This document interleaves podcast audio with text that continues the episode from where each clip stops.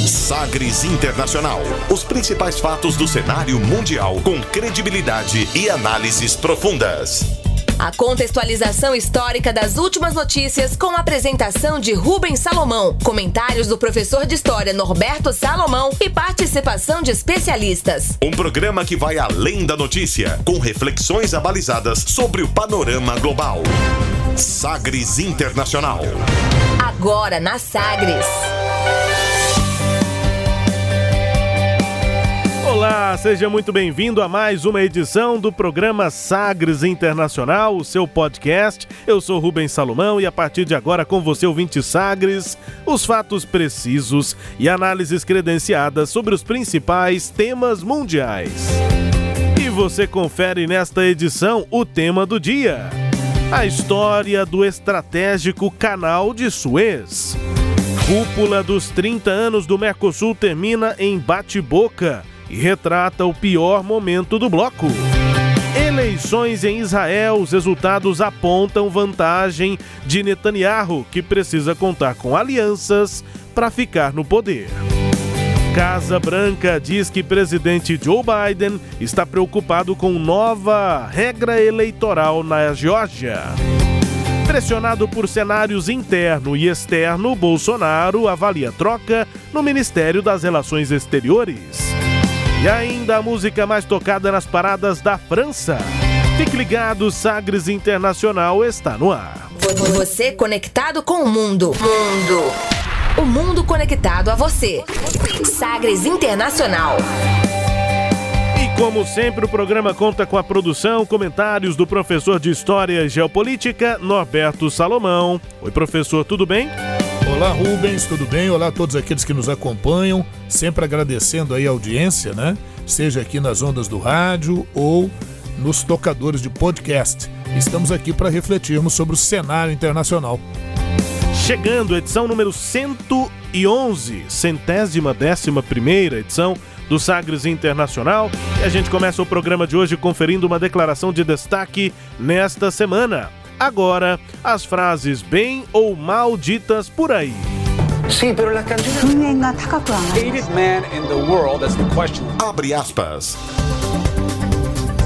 Abre aspas para o presidente da Argentina, Alberto Fernandes, que no encerramento da cúpula que marcou os 30 anos do Mercosul, fez uma consideração nesta semana.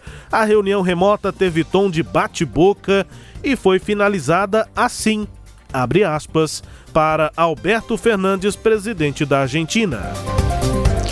Yo quisiera quedarme con la, con la expresión de la mayoría de todos nosotros, que es la expresión de seguir encontrando mecanismos para avanzar, mecanismos de consenso y que fundamentalmente todos podamos sentirnos hermanos.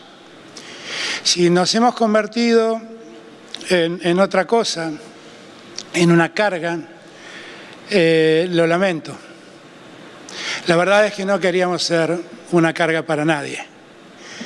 Porque además un, una carga es algo que, que hace que a uno lo tienen de un barco. Y lo más fácil es bajarse del barco si es que esa carga pesa mucho. Así que lo que hago hincapié es que terminemos con, esos, con esas ideas que ayudan tan poco a la unidad en un momento donde la unidad tanto nos importa. ¿Ok? No queremos ser lastre de nadie. Si somos un lastre, que tomen otro barco. Pero lastre no somos de nadie. Para mí es un honor ser parte del Mercosur, es un honor estar trabajando junto a ustedes. Tengo la misma esperanza que tuvieron los fundadores del Mercosur en poder avanzar y trabajar conjuntamente y creo que lo podemos hacer en circunstancias difíciles, en obviamente condiciones que no son exactamente las mismas, pero respetándonos, respetándonos mucho. Oh, o que foi que ele disse? O que foi que ele disse? É, respeitando-nos muito, né? Nos respeitando muito. Foi a tentativa ali do Alberto Fernandes no final é, de uma reunião que teve bate-boca, vamos traduzir.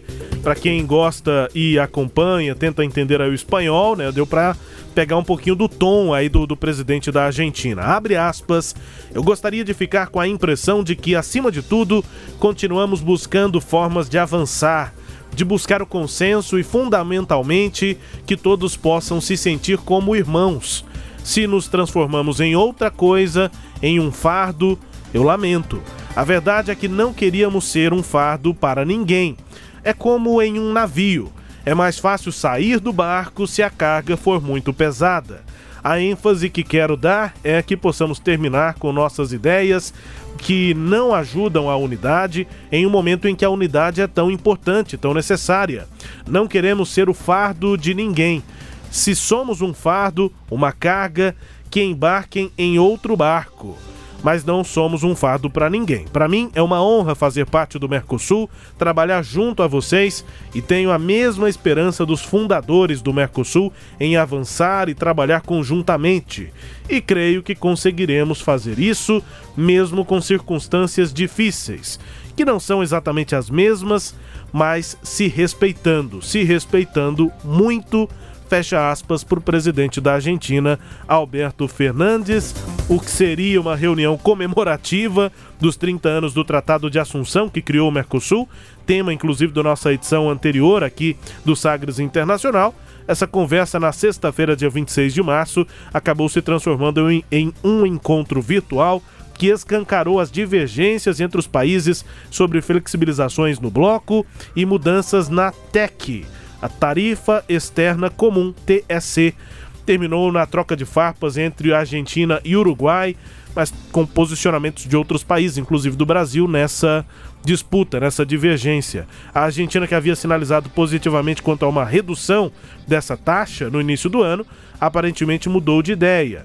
E aí, irritado com o posicionamento argentino, o presidente do Uruguai, Luiz Lacalle Pou, externou sua insatisfação com o bloco, reclamou do peso que tem o Mercosul. E aí a gente chegou a essa última fala do Alberto Fernandes, falando do peso, da carga, é, do fardo que o Mercosul pode ser para alguém nessa troca de farpas aí, principalmente entre o Uruguai e a Argentina, professor.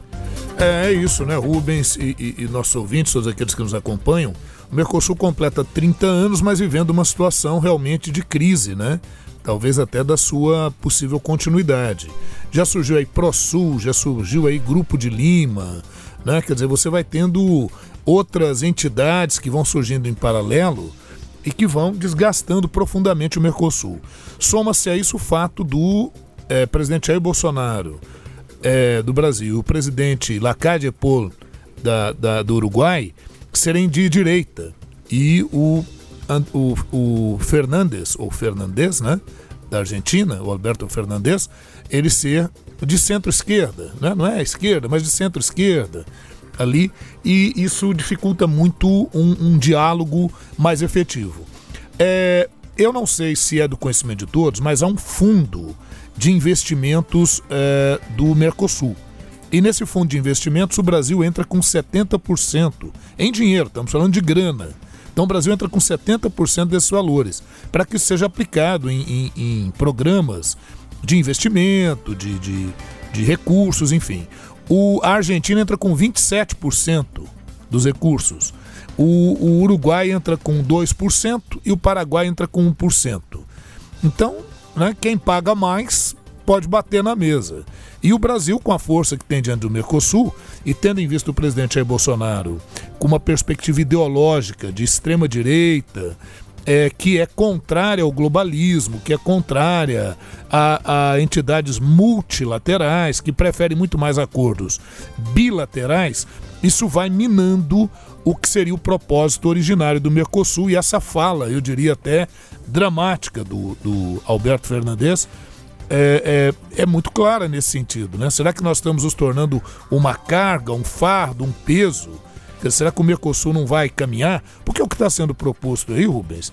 Primeiro, as tarifas comuns, é, é, essa tarifa comum externa, ela varia de 0 a 35% para produtos que vêm de fora do bloco, isso para, para os, todos os países do Mercosul, principalmente para os quatro países originários, os, os chamados é, países partes, né, como é o termo utilizado no Mercosul. E agora o que eles estão dizendo é o seguinte: olha, a gente quer modernizar o bloco e estabelecer uma relação mais flexível para essas tarifas, baixando em até 10% algumas dessas tarifas para gerar maior competitividade. O problema é que isso pode enfraquecer o bloco. E aí, as propostas que são feitas para modernizar o bloco, a gente entende, eu pessoalmente entendo, que o bloco deveria se modernizar, mas não da forma como está sendo proposta, porque isso acaba enfraquecendo o bloco. O bloco pode ficar só pro forma, só aparência de bloco, só nomenclatura de bloco e na prática não ser um bloco. Ah, muitos estão comparando, e eu vou fazer essa comparação, que é um pouco deselegante, mas eu vou fazer porque tem sido colocado aí, hum. que seria mais ou menos um casamento aberto. Quer dizer, a gente continua casado, mas se você quiser arrumar um parceiro, você pode. Se eu quiser arrumar, eu também posso, mas a gente continua casado. Então é isso, quer dizer, a, a, a natureza essencial se perde da coisa. E esse é o grande problema hoje no Mercosul. A fala do presidente Jair Bolsonaro foi bem curta, em que ele fala de uma maior abertura das relações do Mercosul, dos membros do Mercosul, para poderem fazer esses contratos bilaterais sem passar pelo veto dos quatro membros ou dos países partes do Mercosul, né? vai nessa direção, somada essa tensão provocada é, pela proposta tanto do Brasil, também endossada pelo Uruguai, de diminuição percentual nessa tarifa externa comum, que eu diria é o elemento, é a pedra angular para que o Mercosul se faça. É bem verdade, viu, Rubens, que tem negócios que são mais vantajosos quando feitos bilateralmente. Claro que eles são mais vantajosos. Só que eu te pergunto, e a hora que tiver dificuldade, será que um país sozinho consegue enfrentar um país mais poderoso ou um bloco? Não consegue. Aí ele vai querer se socorrer do bloco, sendo que ele enfraqueceu o próprio bloco. Fazer parte de um bloco é complicado, porque você tem que abrir mão de algumas coisas para ganhar em outras. Ganhar em que principalmente? Em força e em poder de negociação no cenário internacional. Então, é essa que é a questão. A gente vai partir para negociações bilaterais, porque entende que essas negociações são mais vantajosas, e em alguns momentos realmente elas são, mas de outro lado você pode perder a força que um bloco, uma vez é, enrobustecido, pode representar. Então essa que é, eu diria, o grande dilema e, e infelizmente a gente está observando com clareza nos 30 anos do Tratado de Assunção realmente uma crise na própria essência e talvez até na própria continuidade do Mercosul. Só para esclarecer aqui, né, o presidente Bolsonaro participou dessa reunião, fez ali a sua consideração e já avisou que deveria se retirar, porque ele tinha agenda, então ele não participou efetivamente ali do momento em que houve esse bate-boca. É claro que não foi um bate-boca assim, de discussão, um falando na frente do outro, em cima do outro, não foi isso. Mas foram os tons das falas, né? Tanto de Alberto Fernandes quanto do Lacalle Pou, o que eles falavam, enfim, e depois o outro dizia, né? Com isso. um cerimonial que anunciava quem falaria na sequência. Então, não foi uma coisa desorganizada, não foi uma briga mas é, é, pelos termos usados, pelas divergências explicitadas, virou, virou, virou um bate-boca, mas o presidente Bolsonaro já tinha se retirado nesse momento da, da reunião. Já porque ele estava com pautas internas bem complicadas, né, envolvendo é. inclusive o ministro Ernesto Araújo, que estava lá ao seu lado. É, o Ernesto Araújo que tem sido muito questionado, né? A gente vai falar mais sobre vai. isso, inclusive lá no quadro Brasil Internacional, tá prestes a cair isso. o ministro Ernesto Araújo, mas o nosso quadro Brasil Internacional vai continuar com a o verso o Ernesto me convidou Sim. da música do Adoniran Barbosa lá pro finalzinho do programa. é, e a, a, questão que a gente está dizendo é o seguinte: por que do bate-boca? É muito comum em qualquer reunião de qualquer entidade você ter ideias divergentes, você colocar isso e tal. A questão aí é porque, na verdade, quando o Lacade Polo faz sua colocação, ele faz a colocação é, em questões que representam uma ameaça à própria existência do Mercosul. E, e aí o, o, o, o Fernandes, que saiu agora, essa semana a Argentina saiu do Grupo de Lima, que foi aquele grupo criado, se eu não me engano, em 2017, para tentar resolver a questão da Venezuela, enfim, é, é esse grupo de Lima acabou se tornando um grupo muito mais de criar dificuldades para a Venezuela, né? criando uma série de embargos e tudo. Quando a Argentina entrou no grupo de Lima, o presidente é, é, era o presidente mais de centro-direita, mais é, é, é, afinado com o presidente Jair Bolsonaro. Aí, quando houve a vitória agora do Alberto Fernandes, ele já tem uma outra perspectiva em relação a isso e acabou se retirando essa semana do, do Grupo de Lima. Eu acho que isso também fez um, né, fez um efeito para esse tipo eh, de condução da reunião do Mercosul. Lembrando que foi uma reunião virtual. Né? É, aí, é, só aproveitando aí a comparação com relacionamentos, né? Se você tá numa DR e aí estão discutindo lá, o casal tá discutindo é, um problema específico, mas tá uma discussão acalorada, e aí de repente um dos dois, uma das duas partes vira e fala assim: Ah, quer saber? Então vamos terminar. É. Mesmo que seja. Em, mesmo que não seja com essas palavras tão claramente, mas se alguém, uma das duas partes, um dos dois, é, fala de terminar o relacionamento, aí a discussão toma outra. É, ou dá a entender, né? É, Você não fala declaradamente, coisa. dá a entender isso, é, né? Aí a discussão já toma outro rumo. Outro rumo é e é basicamente por isso que essa é, reunião acabou tendo esse ar de bate-boca, porque o Lacalipou basicamente questionou algumas das essências do, do Mercosul, e aí esse discurso do Alberto Fernandes que a gente ouviu, dizendo que ele pensa como os fundadores pensavam lá em 91, em 94, quando o Mercosul foi efetivamente é, instalado, criado, né? É. A, a, o pensamento do, da Irmandade Sul-Americana, enfim. O Alberto Fernandes tentou trazer para essa ideia, não sei se vai convencer nem o Lacalipou, nem o Bolsonaro. É isso, e hoje sendo mais claro, a postura do atual governo brasileiro e do governo do Uruguai não é para acabar com o Mercosul, uhum. mas também é no sentido de não fortalecer. Não colaboram no sentido de fortalecer o bloco principalmente por essas duas propostas. Não é uma prioridade. Não é. É, é isso. Mercosul de volta ao destaque aqui do Sagres Internacional, tema do dia na edição anterior. O nosso quadro abre aspas depois da reunião desta última sexta-feira. Tempo agora no programa para o tema do dia. Navegando pelos mares da informação. Sagres Internacional.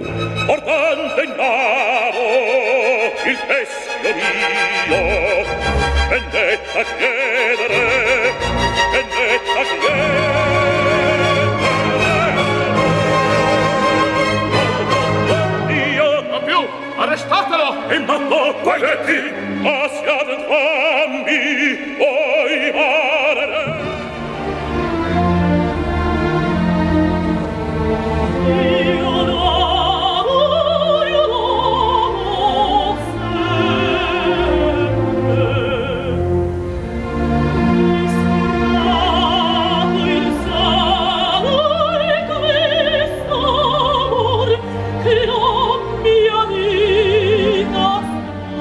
começando o tema do dia para falar do canal de Suez, que está com um problema grave nessa semana porque um navio parou, encalhou ali, isso pode ter um prejuízo econômico gigante, vamos falar disso, mas com ópera, começando o tema do dia, duas óperas. A gente ouviu primeiro Rigoletto do Giuseppe Verdi e também do Verdi, agora a gente ouve aí ao fundo Aida.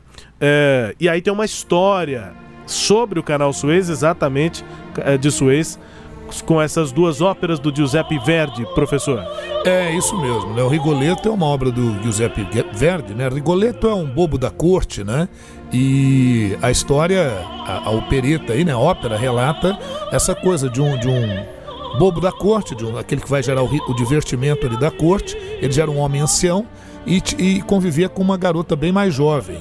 E as pessoas achavam que a nobreza ali achou que era uma amante e que um sujeito velho daquele que era o bobo da corte merecia ter aquela amante e sequestrar essa jovem, que era Gilda. Só que a jovem era filha, na verdade, desse, desse artista, né?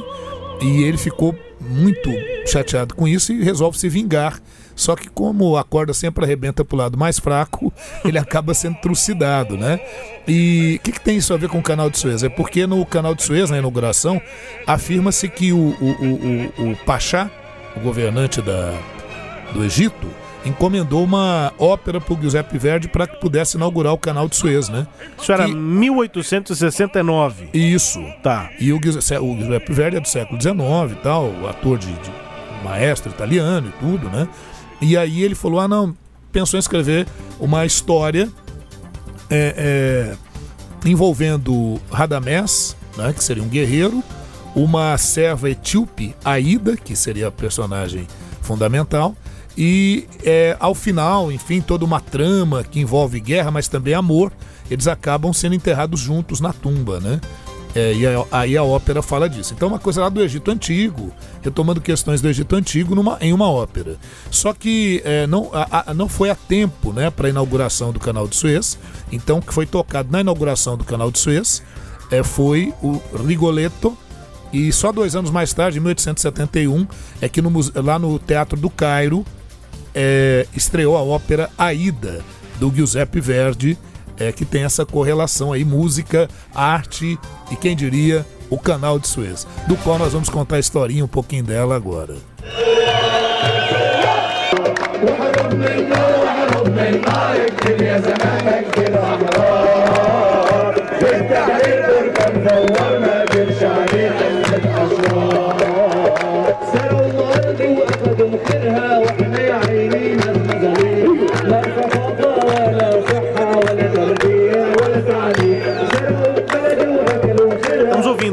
Professor, é, um canto, né, uma música é, do Egito, da cidade, inclusive, de Port Said, que é a cidade é, onde fica o canal de Suez, basicamente, né? É, é assim, é porque o canal de Suez vai de Port Said, no norte, uhum.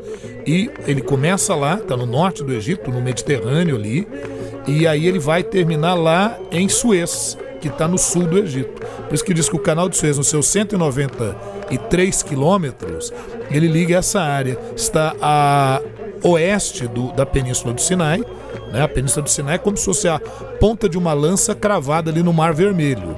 Então, na parte oeste é que foi construído é, por 10 anos, Canal. entre 1859 e 1869, apesar de que em 1867 um navio já fazia a primeira travessia, mas de forma oficial, a ah. inauguração em 1869. E isso que nós estamos ouvindo é uma música que, é, traduzida aqui, seria como Porto Saído, o nome da cidade, Patriota.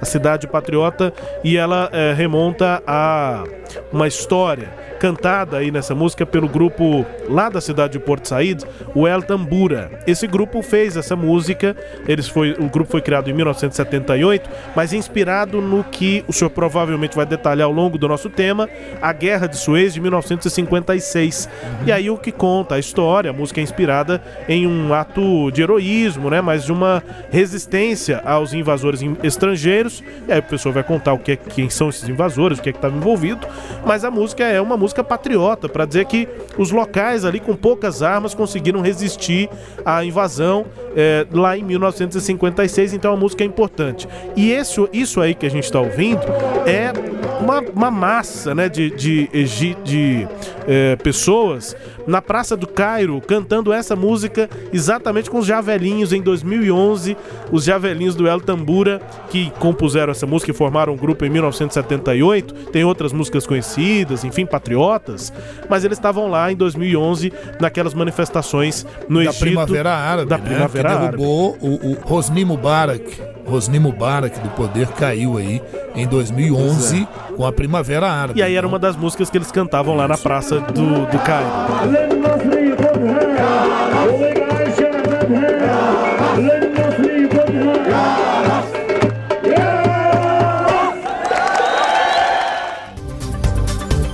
Vamos lá então, professor, com a história dessa semana, só para contextualizar, né? O canal de Suez é fundamental para o transporte de tantas. É, é, tantas coisas pelo mundo, mas um mega Praticamente navio. tudo. Tudo, né? Um mega navio encalhado no canal de Suez nessa semana. Consequências grandes para a economia. O canal é responsável por cerca de 10% do comércio marítimo internacional. Bloqueio já eleva o custo, por exemplo, do frete marítimo. Isso. Porque, e pode porque prejudicar como... o abastecimento da cadeia global de suprimentos. É, porque como passam por ali petroleiros, eles transportando petróleo, e então encalhou um mas você tem várias embarcações ali que estão aguardando. Então essas mercadorias vão atrasar e obviamente isso vai afetar o valor do frete, o valor do preço de mercadorias, falta de peças, de insumos, enfim, vai que tem até vacina aí, né? Sendo transportada. pois é, vai e saber, aí né? Pode levar dias ou mesmo semanas para desencalhar o mega navio Ever Given é, que está encalhado desde terça-feira, bloqueia completamente o trânsito no canal de Suez, principal rota do comércio Ásia-Europa, professor. Pois é, é isso, né, Rubens? E, e, o interessante, o curioso é que esse navio, Ever Given, ele encalhou atravessado. né? Porque ele poderia ter encalhado numa das margens, não, mas ele ficou atravessado no canal. Então realmente bloqueia, bloqueia completamente, né? E já tentaram é, retirar ali a, a, a areia, lama e tal para ver se ele se levanta, mas são milhares de toneladas ali, né? Então é muito difícil do navio ser retirado. Eles estão aguardando a possibilidade de uma de um aumento do volume d'água que normalmente acontece nessa época do ano. Pode, pode levar em 14 a 20 centímetros ali, o que parece pouco, mas talvez essa lâmina d'água sendo aumentada, isso pode ajudar no deslocamento do navio. Se não, a operação que pode ter que ser feita é retirar toda aquela Imagina todo o carregamento, os containers que estão no navio, o óleo que abastece os tanques do navio, para o navio ficar mais leve e aí gerar uma melhor possibilidade de deslocar isso. Enquanto isso, o navio vai ficando ali. Daqui a pouco a gente fala um pouquinho dos custos de tudo isso, né, Rubens? Mas veja você, desde a antiguidade, quando eu falo antiguidade, eu estou falando de 1800 anos antes de Cristo, já se falava e já se agia no sentido de fazer um canal ali naquela área, né? o faraó Sesostris é, III, 1800 anos antes de Cristo, ele já ordenou as primeiras escavações. E depois vieram outros, até a época do imperador persa, Dario I, por volta do ano 500 a.C., e depois passando por Alexandre, e depois na Idade Média também por alguns califas e sultões né, daquela região, mas sempre vinha areia, né, as tempestades de areia, e acabavam é, é, é, assoreando as obras né, que tinham sido feitas.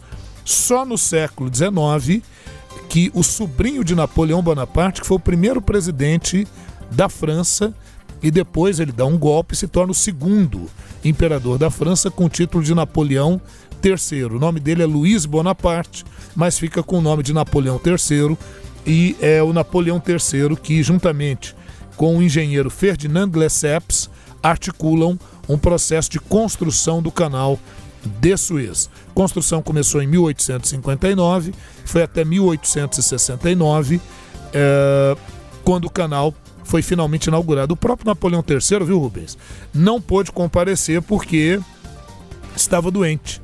Então, sua esposa Eugênia é quem foi para essa inauguração, uma inauguração muito comemorada. E para muitos que estão pensando mas esse canal de Suez faz o que, afinal de contas? Bom, é, imagine, né? Estamos aqui nas ondas do rádio, eu vou depender da sua imaginação. É, você tem a Europa, você tem o Mar Mediterrâneo, você tem a África. Para o leste, você tem a Ásia. Não há uma passagem pelo mar envolvendo o Mar Mediterrâneo e a Ásia. Né? Pelo mar, por água, não tem. Você chega no Mediterrâneo, parou, ali está Israel, Líbano, Síria, ali você tem que ir por terra. Como é que se fazia antes? Bom, os portugueses foram os primeiros a fazê-lo. Realizaram o chamado périplo africano. Para a palavra périplo significa contorno. Então você vinha descendo, né? Pegando a projeção cartográfica tradicional, com o norte no alto do mapa, o sul na parte baixa do mapa. Você vai descendo a costa africana, contorna ali pela África do Sul, sai do Oceano Atlântico e entra no Oceano Índico. E do Índico você chega até a Ásia. Essa é a viagem. Isso aí dá mais ou menos 19 mil quilômetros. Com a construção do canal de Suez, você passa ali por dentro. Ali no Egito, você sai do Mediterrâneo, passa ali a oeste da península do Sinai, ali onde está Porto Said, e ali você avança em 193 quilômetros dentro do Mar Vermelho. Ah, então quer dizer que o canal de Suez liga o Mar Mediterrâneo ao Mar Vermelho? Exatamente, foram feitas escavações, e aí quando você sai do Mar Vermelho, você já está no Oceano Índico, 193 quilômetros. Esses 193 quilômetros fazem com que o deslocamento da Europa para a Ásia fique em 11 mil e poucos quilômetros. Então você tem uma economia de 8 mil quilômetros aproximadamente. É, quanto tempo para fazer essa viagem dentro da área é, é, do canal e do Mar Vermelho até você sair ali, né? Você leva entre 11 e 18 horas para fazer esse deslocamento, vai depender do tamanho do navio. É, esse canal já teve alguns problemas, porque era necessário fazer uma ampliação. Sempre foi buscada essa ampliação. Agora, em 2015, o governo do Abdel Fattah al-Sisi, que é o atual é, presidente do Egito e ditador egípcio, né? ele coloca uma ditadura, ele quer se igualar ao Gamal Abdel Nasser. Vou citar o Gamal Abdel Nasser daqui a pouquinho. Ele fez a ampliação em 32 quilômetros do canal de Suez, o que ele chamou de um novo canal de Suez. Mas as obras só ficarão totalmente prontas em 2023 e, segundo a, a o que se espera, vai poder haver a, a, o deslocamento de navios nos dois sentidos, tanto quanto quem vai para do sul para o norte, quanto do norte para o sul. É, professor, tem um outro canal famoso que é o canal do Panamá. Sim, aqui na América, né, no Panamá, faz a ligação entre o Oceano Atlântico e o Oceano Pacífico. É uma outra possível ligação da Europa com a Ásia sem ter que contornar a África. Perfeito. Tem diferença desses canais? Tem. O canal do Panamá, como o nível do Oceano Atlântico e do Pacífico são diferentes, você precisa fazer eclusas. Como é que são essas eclusas? O navio entra, uma comporta se fecha para que ganhe volume do outro lado de água, como se eu fosse fazendo degraus de água que vão gradativamente sendo baixados até que o navio passe. Demora um pouquinho mais. No caso do canal de Suez não tem isso, porque o nível entre o Mediterrâneo e o Mar Vermelho é basicamente o mesmo. Então foi só escavar mesmo é, é, cuidar para que não houvesse a queda de barreiras para que você pudesse passar pelo canal.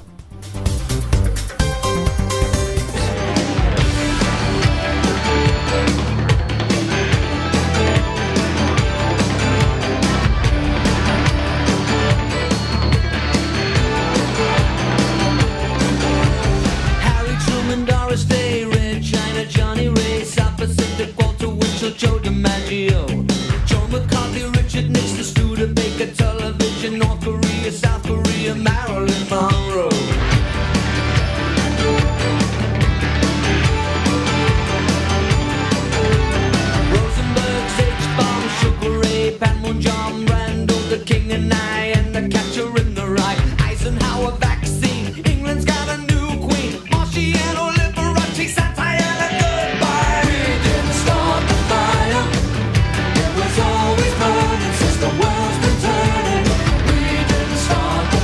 rock do Billy Joel aí, professor, que nos anos 80 cantou ali é, 50 anos de história mundial. E aí a música vai tendo várias citações de várias coisas, nomes de presidentes, nomes de líderes europeus, mundiais, eventos assim, só que tudo com rápidos tópicos. E isso vai sendo a letra da música em 50 anos de. É, não são 50 anos, foi de 49 a 89. 40 anos, portanto. É, e aí o. Isso, exatamente. E uh, o nome da música é We Didn't Start the Fire. Nós não, nós não começamos a guerra ou o fogo, enfim. É o Billy Joe cantando. Aí um dos problemas que ele cita, ele cita é, problemas no Suez, o Trouble in Suez, é, citando a crise do Suez de 1956, é, com o momento em que o Egito nacionaliza o canal do Suez. E aí acho que a gente vai partir para esse momento do canal, mas ele tem essa citação no rock aí do Billy Joel, professor. É isso mesmo, Rubens. O que que acontece? O, os franceses construíram o canal de Suez, mas juntamente com os egípcios. E os egípcios tomaram dinheiro emprestado com a Inglaterra para poder fazer as obras. Acontece que em 1871 o Napoleão III cai do poder. Há uma guerra entre a França e a Prússia. A Prússia está em luta pela unificação da Alemanha e para unificar a Alemanha era fundamental anexar as regiões da Alsácia e Lorena, que tinham sido tomadas pela França lá no século XVII. Então isso gerou a Guerra Franco-Prussiana, a França perdeu e a França perde força é, política, militar, enfim. E a Inglaterra se aproveita nesse momento para se apropriar do canal de Suez. Os egípcios não tinham como pagar a dívida da Inglaterra e, como pagamento da dívida, entregaram a sua parte do canal de Suez para os ingleses. Isso vai se consolidar em 1882. Já é, antecedendo a Primeira Guerra Mundial, a Inglaterra precisava do apoio da França na luta contra a Alemanha, antecedendo a Primeira Guerra. Então será feita a chamada Entente Cordiale, um acordo entre Inglaterra e França, é que envolveu inclusive o Canal de Suez, porque a França queria a devolução do Canal de Suez a Inglaterra falou: olha, devolver o canal de Suez eu não posso, mas a gente pode fazer uma associação. E eles fizeram então uma companhia binacional para administrar o canal de Suez, uma companhia franco-britânica. E depois a coisa se consolidou mais ainda num acordo secreto durante a Primeira Guerra Mundial entre França e Inglaterra o Tratado de Sykes-Picot, no qual Inglaterra e França já definiam como é que ficaria aquela região do Oriente Médio, inclusive do Egito, após a Primeira Guerra Mundial. Realmente, após a Primeira Guerra Mundial, aquelas regiões se tornaram protetorados de Inglaterra e de França. A Inglaterra ficou com Egito, Palestina, Jordânia, né? enquanto que a França ficou com a região da Síria e do Líbano. Muito bem. Na década de 50, o presidente do Egito, o Egito se torna uma república em 1952, efetivamente, com o Gamal Abdel Nasser, o grande nome do Egito, né?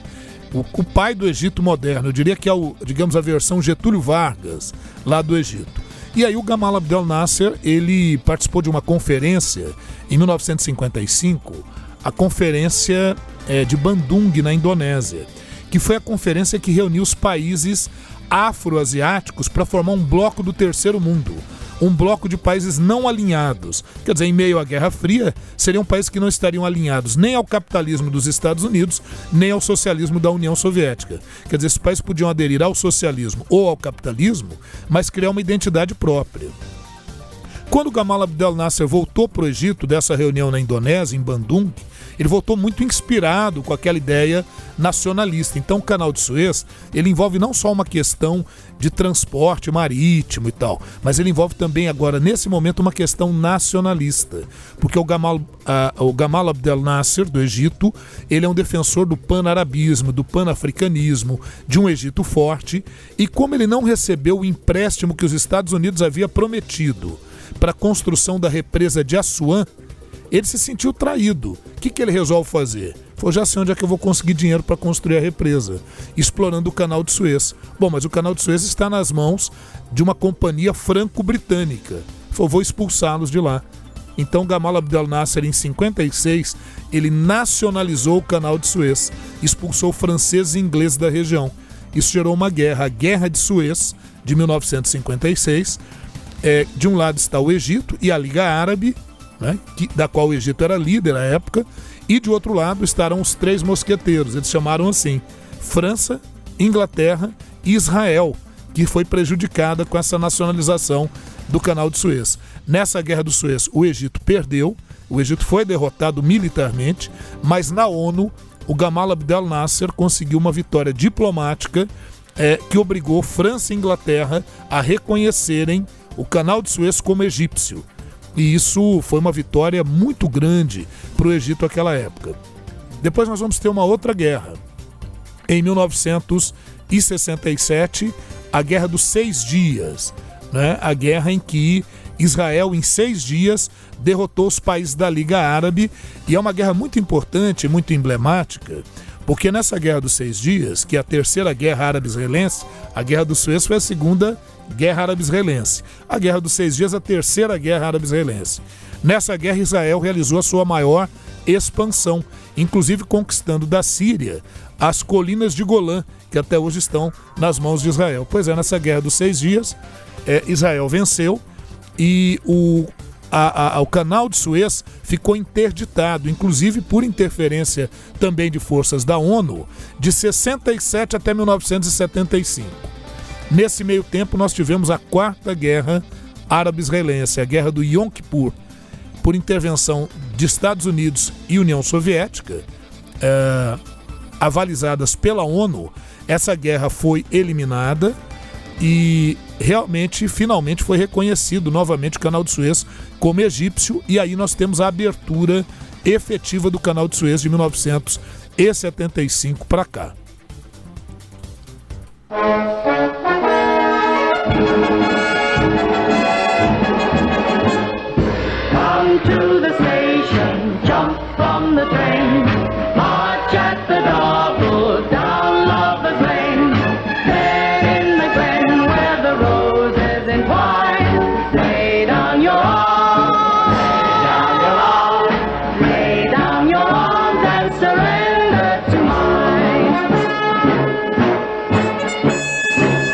música Lay Down Your Arms, é, abaixe aí as suas é, seus braços, né? Mas pode ser é, entendido também como abaixe suas armas. Ah, na voz aí da Anne Shelton. E é uma música que no Reino Unido, professor, ela fez muito sucesso, alcançou o primeiro lugar no, no, no, no país, né? No Reino Unido, e ficou por 14 semanas entre as 20 músicas mais tocadas. E ela tem uma interpretação ali naquele momento, né? Na, no final da década de 50, é, como sendo um entendimento é, que a música poderia ter encorajado as tropas britânicas a deporem as armas no momento difícil da crise pós-Suez e também no conflito em, é, no Chipre, lá com a Organização Nacional de Combatentes Cipriotas. Foram conflitos ali da, da, da Inglaterra, do Reino Unido, e essa música talvez tivesse encorajado os britânicos a depor, depor as armas, abaixar as armas, professor? Pois é, é isso mesmo, né? A gente sempre colocando aí músicas e envolvendo aí o contexto histórico, né? Espero que os nossos a, nossa audiência aí goste, né, dessas interferências Tomara, né? musicais né? aí, né? Pois é, Rubens, e finalmente o que a gente pode observar é o seguinte, o, o preço do petróleo, ele tem oscilado no mercado internacional muito mais para baixo. Então, o custo de um navio é, ele tem se tornado, em termos de petróleo, de combustível, é, com uma oscilação um pouco mais para baixo. Então, muitas empresas já estão começando a, a, não ver tanta vantagem em usar mais o canal de Suez. Mesmo havendo essa economia de tempo e, e de distância, que eu disse de uns 8 mil quilômetros, já algumas empresas que têm optado muito mais por ou contornar a África ou fazer o caminho, dependendo de onde estejam, via o canal do Panamá, que hoje se torna, de certa forma, um concorrente do canal de Suez, apesar de estarem muito distantes um, dos outro, um do outro, né? O Panamá está na América e o de Suez está na África, mas são vias de acesso do mundo ocidental para a Ásia. Então são caminhos possíveis, sim. Mesmo que a distância seja um pouquinho maior, é, é, ou às vezes muito maior, é, compensa, porque para passar pelo canal de Suez você tem taxas a pagar, então eles têm contabilizado isso, e o fato da região ser uma região sempre de tensão. A qualquer momento seu navio pode estar lá carregado e ter um golpe, ter uma guerra, ter algum evento que atrapalhe isso. Então, é, o canal de Suez já não tem sido mais a, a principal opção de muitas empresas. A gente tem que acompanhar isso direitinho, ainda mais com esse evento agora, em que o navio encalha dessa maneira e não se sabe. Ele, ele pode ser desencalhado, mas pode ser que não, pode ser que isso dure algumas semanas. Então as condições realmente muito variáveis e, e para quem investe, investe pesado, esse custo é significativo. Canal de Suez com a sua história, com o seu momento aí, com um navio gigantesco encalhado, é o tema do dia aqui da edição 111 do Sagres Internacional. A gente faz intervalo, daqui a pouco você vai conferir. Boca de urna, números das eleições lá em Israel apontam vantagem para o Benjamin Netanyahu, mas ele precisa ainda formar alianças para ficar no poder. Nos Estados Unidos, a Casa Branca confirma preocupação do presidente Joe Biden por conta de mudanças nas regras eleitorais no estado da Geórgia, como foi decisivo, né? O estado da Geórgia nessas últimas eleições de 2020. E ainda aqui no Brasil, o contexto interno do país, externo também, pressionam o presidente Jair Bolsonaro, que já avalia mudança lá no Ministério das Relações Exteriores. Temas para o nosso próximo bloco, a gente volta daqui a pouco com mais Sagres Internacional.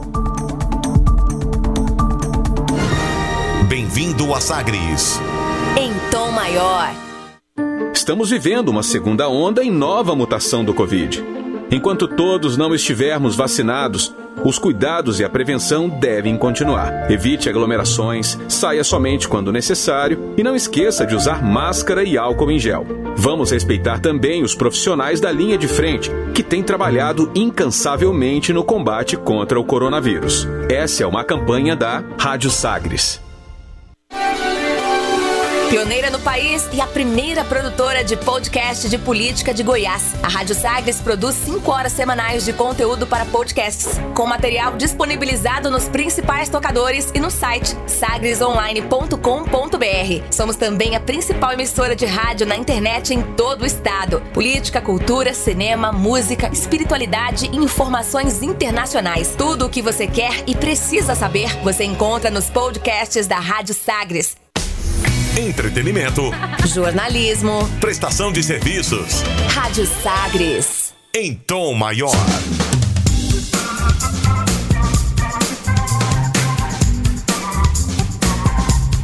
Estamos de volta com Sagres Internacional, centésima décima primeira edição.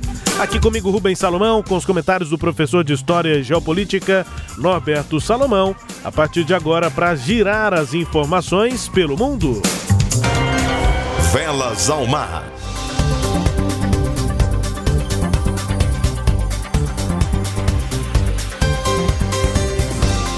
Eleições em Israel. De novo, esse tema, professor? É. É, é isso. Eleições em Israel. E talvez aconteça de novo. Olha, o que já está sendo apontado, informado sobre resultado das eleições né, de Israel, aponta uma vantagem para o atual primeiro-ministro Benjamin Netanyahu e agora ele precisa costurar uma aliança para enfim ficar no poder. Uma atualização dos números mostra que o premier dificilmente vai obter essa coalizão pelos dados aí é, compilados até agora, o partido governista Likud não conseguiria o mínimo de 61 assentos no parlamento, é o Knesset, né, nem se obtiver o apoio da sigla direitista Yamina, que continua reticente a apoiar uma coalizão com o Benjamin Netanyahu, portanto, é um desafio, novo desafio em eleição para o Netanyahu, para ver se ele consegue formar um governo. Essa já é a quarta, né? Quarta eleição em menos de dois anos lá em Israel, né? Porque aí muita gente fala, mas que bagunça é essa que tá virando? Então não, não é bagunça não. É porque como o regime, o sistema lá é parlamentarista, o parlamentarismo tem disso mesmo, né? O parlamento é que vai, para você compor o governo, você tem que ter maioria do parlamento. O Knesset, que é o parlamento israelita, né? O israelense, ele tem 120 lugares. Então você precisa ter 61 é, é, deputados para eleger o primeiro-ministro. O Benjamin Netanyahu, ele tinha feito uma coalizão no ano passado com o Benny Gantz, do Partido Azul e Branco. O Partido Azul e Branco, naquela altura, estava um pouco mais fortalecido, era oposição ao Benjamin Netanyahu. Benjamin Netanyahu vinha com uma série de acusações e, e, respondendo, como responde ainda, três processos por corrupção, e isso forçou a um acordo para um governo é, é, dividido em opositores, mas que vai se juntar. Então, o, o Benny Gantz do Azul e Branco e o Likud, que é o partido de direita né, do Benjamin Netanyahu, fizeram um acordo. Falou: olha, vamos fazer o seguinte: você me apoia para a gente evitar problemas, nós temos uma crise de pandemia aí para enfrentar, e eu fico 18 meses no poder, disse o Netanyahu, e você, Gantz, fica depois os outros 18 meses. Eu vou até ali outubro de, mil, de, de 2021 e dali você pega os outros 18 meses. Tá certo? Tá certo. Caiu no conto o, o Benny Gantz, porque, gente, o Benjamin Netanyahu, ele é uma fera da política. O que, que ele fez? Havia o compromisso de que ele apresentaria em dezembro apenas um, um projeto de orçamento que tinha que ser aprovado. Ele não fez isso. Ele apresentou dois projetos de orçamento. Isso gerou, obviamente, uma divergência interna no parlamento. Eles não se entenderam e, sem aprovação desse orçamento, simplesmente o parlamento seria dissolvido e novas eleições convocadas. Então ele apostou nisso. Porque o que, que o Netanyahu fez? Ele observou bem as eleições dos Estados Unidos. Eu acho que todos aqui concordam que o Donald Trump só não foi reeleito porque ele menosprezou a pandemia e o coronavírus. Se a postura do Donald Trump tivesse sido, sido outra frente à pandemia, eu acredito fortemente que ele teria conseguido a reeleição. Né? E o, o Benjamin Netanyahu viu isso.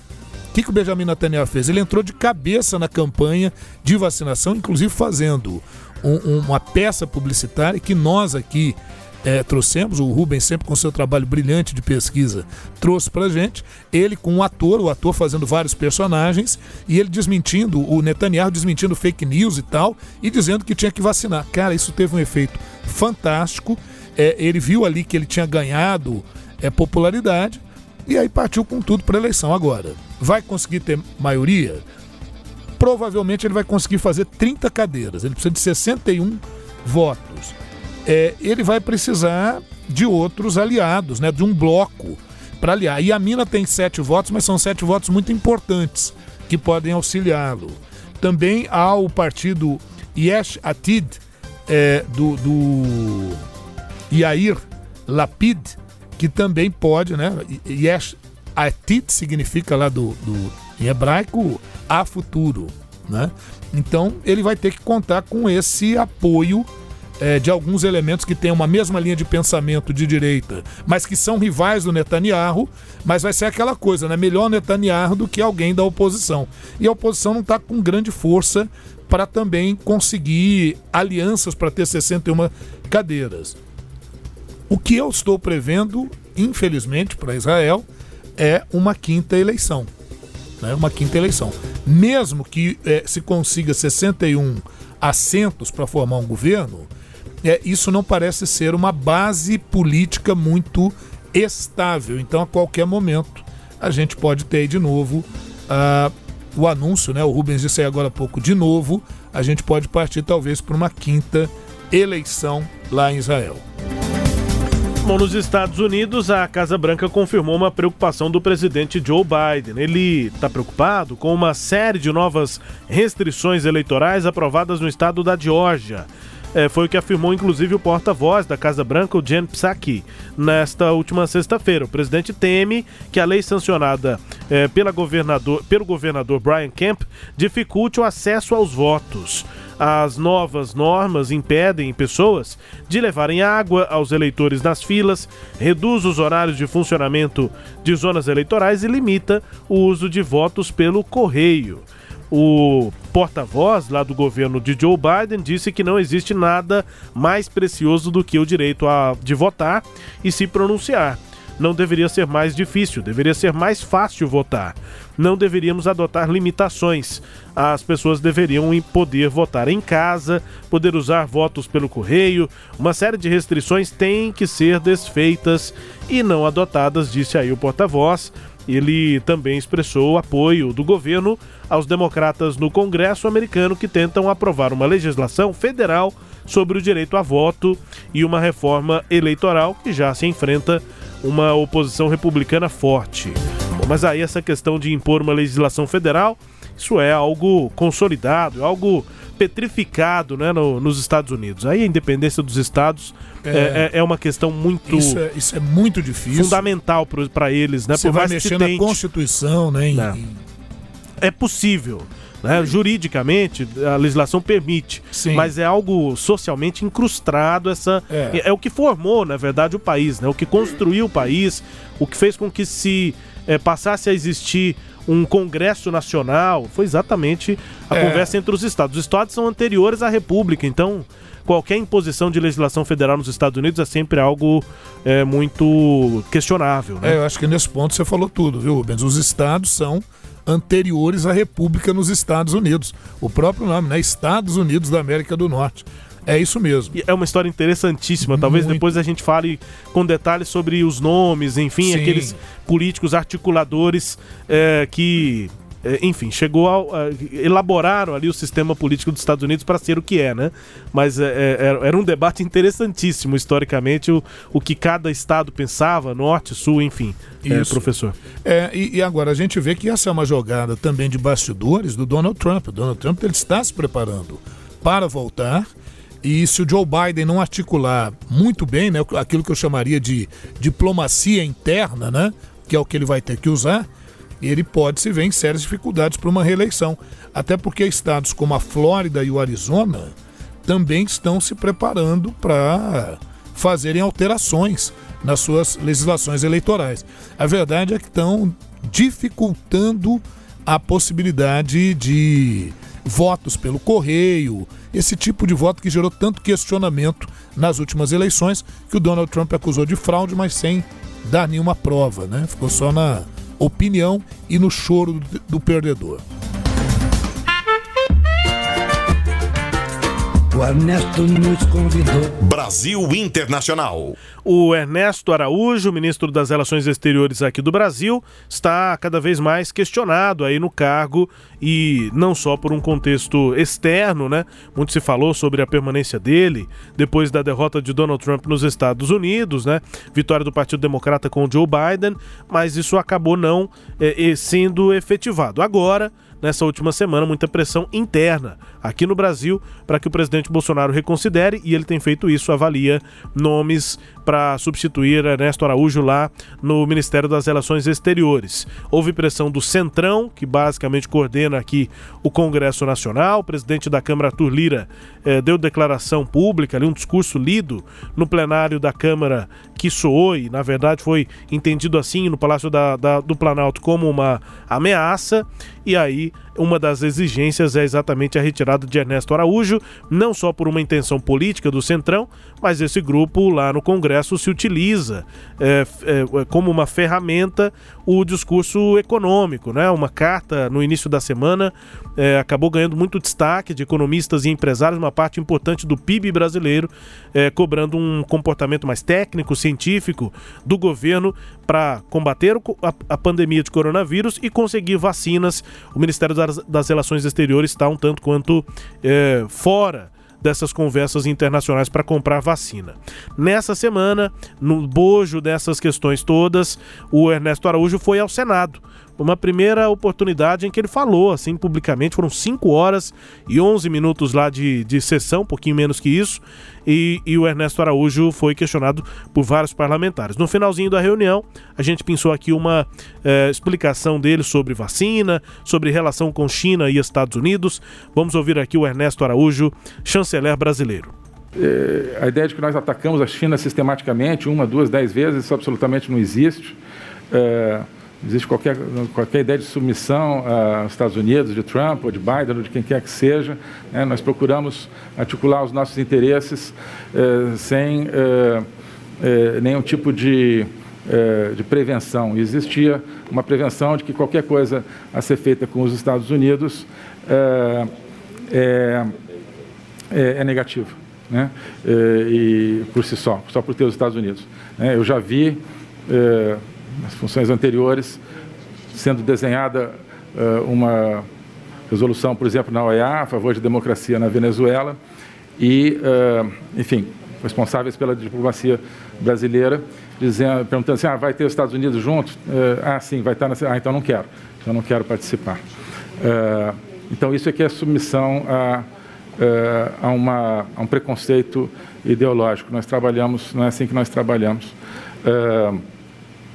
Uh, Bem, uh, a questão de quebra de patentes não é para ficar do lado dos ricos, já tentei explicar isso uh, mais uma vez. É, a situação é bem mais complexa, também não é ricos contra pobres, há interesses diferentes. O que nós queremos é que não haja uma petrificação de posições que não levem a, um resultado, a resultado nenhum para a facilitação de vacinas. Queremos contribuir para uma solução uh, pragmática. Uh, então é isso. Eu já, já concluí. Muito obrigado, senador. Ernesto Araújo no Senado, sessão remota, só ele, o presidente e alguns assessores numa sala com vários computadores, câmeras e aí os participantes, senadores, enfim, é, remotamente. Professor? Pois é, a gente poderia falar que o Ernesto Araújo é despreparado para o cargo, mas eu não vou falar isso, né? não vou falar isso. Tá. Porque as ações falam por si só, não é verdade? A dificuldade de explicar os próprios argumentos. É, né? e outra coisa, eu acho muito feio quem bate esconde a mão, né? Como é que ele fala que não criticou a China? Que não atacou a China, atacou sistematicamente, vezes, sistematicamente. Né? Houve reação da diplomacia chinesa. Se é certo ou se é errado atacar a China, não vou entrar nesse mérito. Mas o sujeito negar o que ele fez aí. Fez, é... fez coro em algumas a, oportunidades com Eduardo Bolsonaro. Pois é, aí. Com termos assim que não é, são diplomáticos. É, e né? ele falou que não existe, aí fica complicado. É, já chamou o, o, vírus do coronavírus chinês e depois também de comunavírus. E, enfim, não, não é uma atuação é, é, eficaz. Vamos falar assim, então, não é uma atuação eficaz a do Ernesto Araújo. A gente precisa de alguém que tenha maior competência para lidar com as questões de um país do tamanho do Brasil e com a importância que o Brasil tem. E a coisa ainda ficou mais complicada porque agora, essa semana, a Venezuela ofereceu oxigênio para o Amapá, o Amapá precisando de oxigênio, mas que aguardava uma resposta. O ministro das Relações Exteriores da Venezuela aguardando uma resposta do Ministério das Relações Exteriores do Brasil. E as autoridades do Amapá fizeram pedido ao, ao Ministério de Relações Exteriores aqui no Brasil. Eles não, não responderam nada e disseram mais que não tinha chegado nenhum pedido até eles. O, o é, senador pelo Amapá, Randolfo Rodrigues. Randolfo Rodrigues criticou veementemente esse tipo de ação e, e, e de atitude. E também um manifesto dos prefeitos, se eu não me engano, dizendo, chegou até dizendo no, no, seu manifesto lá, que o Ministério das Relações Exteriores está sendo marcado por trapalhadas. Usar o termo trapalhadas. Então, parece que está mais do que na hora de trocar um ministro das Relações Exteriores, que de relação exterior ele não faz, ele faz a propaganda do vínculo ideológico ao qual que ele pertence, o que é inédito na história do Brasil. Veja você, viu, Rubens, que nem a época do regime militar nós não tivemos uma diplomacia com esse nível de carência de argumentos e de práticas diplomáticas. E, claro, né, um crime foi cometido lá nessa reunião. Um assessor da presidência, não vou nem falar o nome, mas ele fez um gesto obviamente supremacista branco é, e foi logo repreendido pelo senador Randolfo Rodrigues, por outros. O próprio presidente do Senado pediu uma investigação, abriu uma investigação da Polícia Legislativa contra esse assessor que estava atrás do presidente na Isso. imagem. A Enquanto imagem é o presidente clara. do Senado estava falando, ele faz o sinal supremacista branco. É o mesmo sinal que aquele é, é, assassino que matou 51 pessoas na Nova Zelândia, Sim. numa mesquita, fez quando foi levado ao tribunal.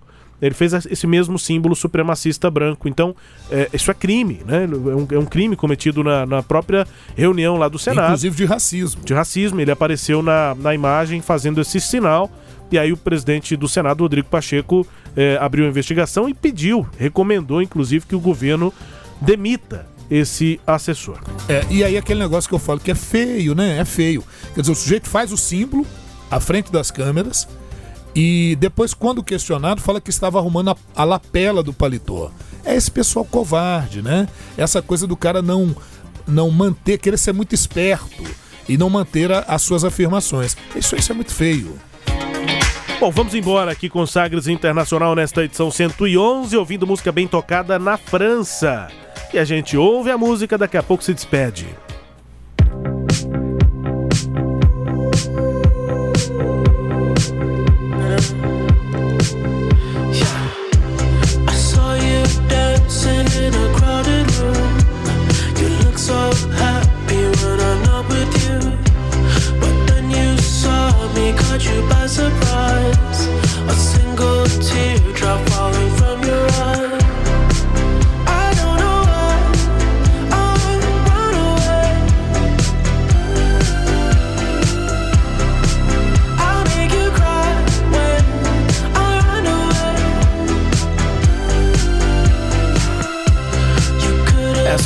Tocada, bem tocada no mundo inteiro, né? Primeiro lugar nesta semana na França, The Weeknd, com a música Save No Tears, Não Guarde Suas Lágrimas, sucesso mundial, mais de 240 milhões de visualizações no YouTube.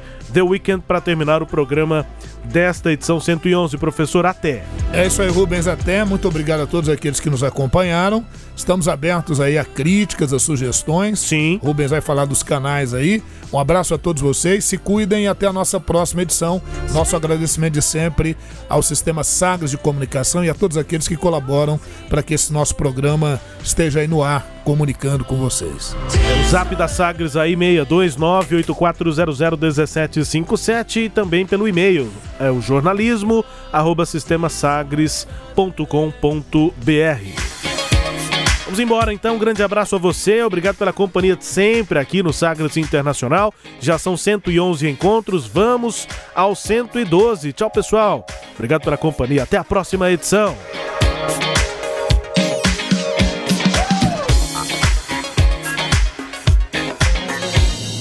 Você ouviu Sagres Internacional. Os principais fatos do cenário mundial com credibilidade e análises profundas.